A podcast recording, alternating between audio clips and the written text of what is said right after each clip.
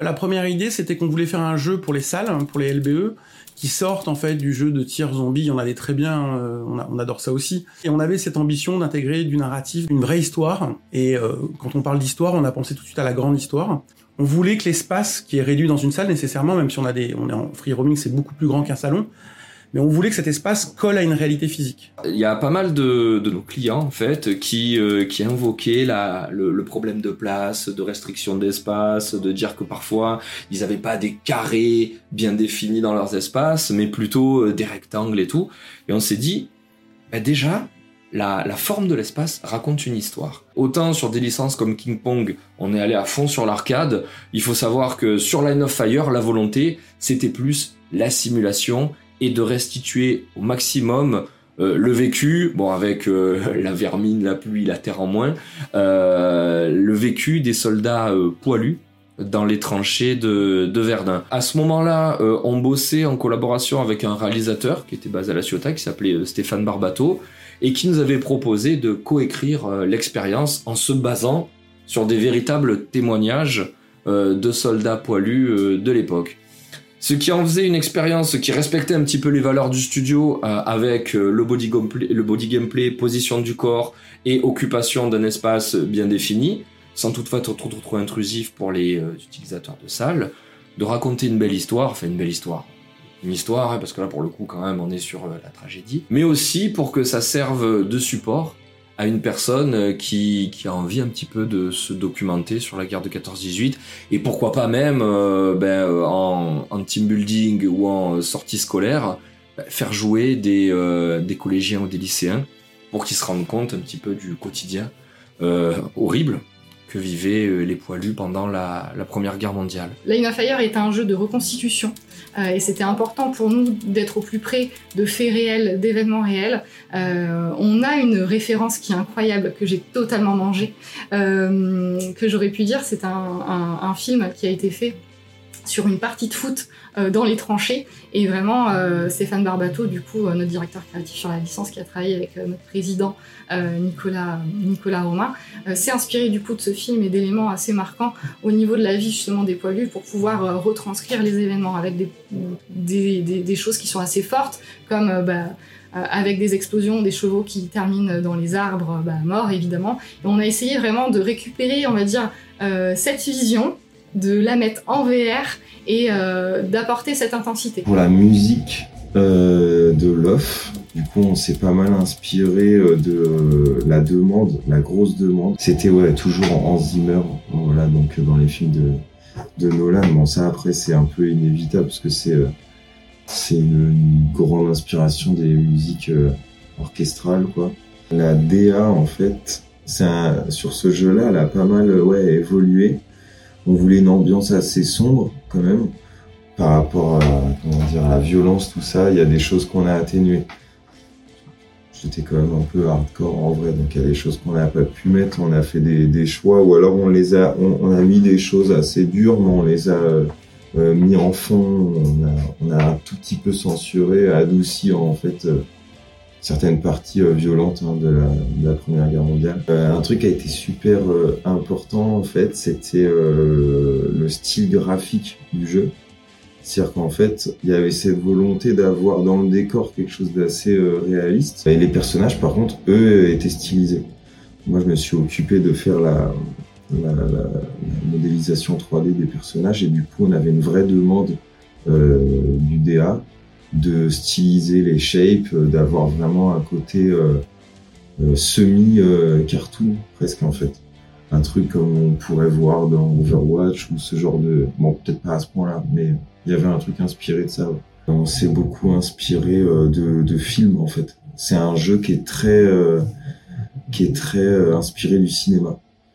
Euh, donc il y a eu plusieurs films qui nous ont inspirés. On n'avait peut-être pas tous les mêmes références, mais euh, je pense qu'on a, enfin moi personnellement, j'avais pas mal été inspiré par euh, Dunkerque de euh, Nolan. Il y a eu 1917 aussi, qui était pas mal inspirant. Puis en plus c'était c'était la même guerre. C'est la première guerre mondiale. Pour faire que ce soit les costumes, les personnages, les le char, les armes.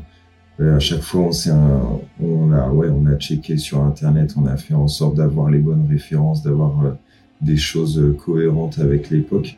Dans l'off, on n'a pas eu de, réelles difficultés bloquantes au niveau du design, en tout cas du game design, de difficultés bloquantes. La contrainte que j'ai eue, la plus grosse contrainte que j'ai eue, c'était de garder un côté historique, euh, parce que bah, une Fire, hein, un jeu de première mondiale, il euh, fallait garder un contexte historique assez fort. Et en étant fan d'histoire, je voulais pas commencer à partir sur les dérives à droite à gauche. Je, je voulais vraiment qu'on soit le plus proche de l'histoire possible et raconter ce que les polus vivaient. Donc le principe était d'arriver à, mélanger l'histoire et en même temps le game design. Donc euh, il y a eu pas mal de défis à ce niveau-là. On a dû prendre des petites libertés. Euh, c'est pour ça qu'on est de l'inspiration historique. Par exemple, à Verdun, il n'y avait pas de char et là on a mis un char en tant que boss. Euh, on l'a expliqué parce qu'il y a eu des prototypes qui s'étaient faits à l'époque. Donc il y avait toujours un, un raccord entre l'histoire et le, le game design. Et quand on regarde mon game design, d'ailleurs, il y a des grosses parties de texte qui parlent vraiment de la vie de l'époque, pourquoi on a pris cette arme-là, pourquoi le pistolet c'est un pistolet allemand, euh, pourquoi voilà, euh, pourquoi il y a le char justement, comment, quelles sont les faiblesses du char, etc., etc. Le tir, par exemple, euh, à l'époque, le, fusil à verrou qu'on utilise, on devait vraiment armer le fusil, tirer vers nous, mettre une balle à l'intérieur et euh, réenclencher. Et tout ce geste-là, euh, bah, ça prend du temps, ça prend quelques secondes. Et au début, on s'est dit, bon, on va coller à la réalité. On va tenter de refaire euh, un mouvement qui est assez réaliste et qui prend le temps. On voit bien la force qu'on doit mettre pour faire le fusil. Alors, c'est pas le joueur qui devait faire tout le geste, mais il y avait une animation prédéfinie qui devait le faire. Et le problème, c'est que le temps que l'animation se fasse, vitesse réaliste, euh, bah, c'était long et on pouvait pas tirer à la chaîne. Et on s'est dit, bah voilà, ça c'est pareil, c'est un truc qu'il faut euh, réduire, faut dynamiser un peu le jeu, on va laisser un peu le côté euh, historique, on va mettre l'arme, on a le même geste, sauf que cette fois au lieu de devoir charger la douille par douille, bah vraiment l'action sera un peu plus bourrine, euh, mais en tout cas ce sera exactement le même geste. C'est juste qu'on a augmenté les vitesses pour avoir un compromis histoire-gameplay le fait de, de, de, d'être à 4 joueurs dans une seule tranchée, euh, sans avoir un niveau où on peut vraiment naviguer à l'intérieur, on peut pas passer de salle en salle, on peut pas se, prendre des chemins différents pour contrôler, euh, pour arriver à un point A un point B. On a dû faire en sorte que la coopération se fasse sur euh, les, les, quelques mètres carrés en fait que partagent les joueurs. Pour ça, on est parti du principe que déjà, on va faire des vagues d'ennemis qui arrivent de l'avant et de l'arrière. Euh, le gros avantage, c'est qu'on raconte une histoire à Verdun qui a vraiment existé, où les Allemands ont pris, euh, ont attaqué les tranchées de face et ont aussi contourné les Français, euh, les quelques résistants français encore dans les tranchées, par l'arrière. Ça fait que les joueurs devaient bah, faire des équipes, se mettre d'un côté pour repousser les, les, les, Allemands et les repousser aussi des lignes arrière.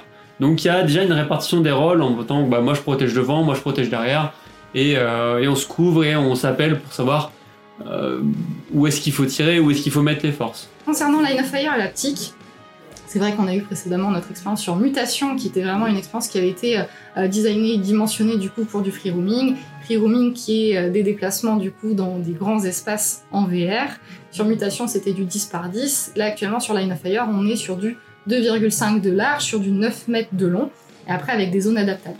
Donc on va du, au maximum au 9 mètres et au minimum au 4 mètres 50, ce qui permet de pouvoir euh, bah, distribuer notre jeu dans pas mal de salles et pas mal de formats différents, donc c'est plutôt chouette. Euh, et sur Mutation, nous avions mis en place pas mal d'effets haptiques, de la vibration, des souffleries, euh, des coups de blast, donc euh, euh de l'air sous pression. On avait mis pas mal de choses en place et on pense vraiment à chaque fois à nos expériences avec le, body gameplay, donc le gameplay par le corps, et surtout comment on peut renforcer ces idées d'immersion un petit peu comme au cinéma avec la. Donc là de base on a pensé le jeu en plusieurs zones. vous avez du coup pendant le jeu des pilonnages de tranchées donc vous avez euh, des gros avions qui arrivent et qui vont mitrailler la tranchée. Ça va forcer le joueur du coup à se déplacer d'un côté ou de l'autre euh, de la tranchée. Et de base, on a pensé le jeu pour qu'à chaque coup euh, de, de, de, bombardement, il y ait des vibrations. Et déjà, premier élément, les vibrations. Pareil, vibrations, évidemment, avec des gilets haptiques qu'on peut porter à chaque fois qu'on se prend des coups, devant, derrière. Donc on essaye de mettre pas mal d'effets en place en reprenant nos expériences passées qu'on a pu avoir sur Mutation ou sur Sky Racer aussi, qui était un jeu de course avec un siège haptique où aussi on avait mis de, de, de des vibrations et des souffleries. On récupère cette expérience, on récupère surtout les effets qu'on sait qui fonctionnent avec peu de coûts, peu de coûts pour l'exploitant et peu de coûts au niveau des informations qu'on envoie pour pouvoir essayer de faire une expérience encore plus immersive. Alors l'off en trois mots. Bah, le premier ce serait euh, dos à dos. C'est cette idée d'être euh, avec un, un camarade dans le combat et d'être euh, de doit- devoir surveiller ses arrières, d'être vraiment dos à dos. Donc euh, c'est cette idée de la fraternité comme mot clé. Deuxième mot clé, je dirais que c'est l'immersion. Donc c'est le rapport au, au- à la désolation de la guerre et à, à ce sentiment que tout se délite et que le monde est en train de s'écrouler en fait. Euh, et le troisième, c'est survie. C'est-à-dire qu'on voulait vraiment que les joueurs, quand ils aient fini la partie, ils aient l'impression d'être des survivants. La guerre, coopération, fondamentale, pour absolument tout. Et histoire, parce qu'il faut jamais oublier. Le premier, je pense que ça serait cinématographique du coup. Épique aussi, je dirais. Et le troisième mot qui est un peu moins cool, ça serait euh, viser. Parce que c'est un, un jeu où tu vises. Voilà. Contre mot, Line of Fire. Du coup, les trois mots, pour moi, ça va être nous sommes des ombres. Mais oui, je, triche. Mais nous sommes des ombres.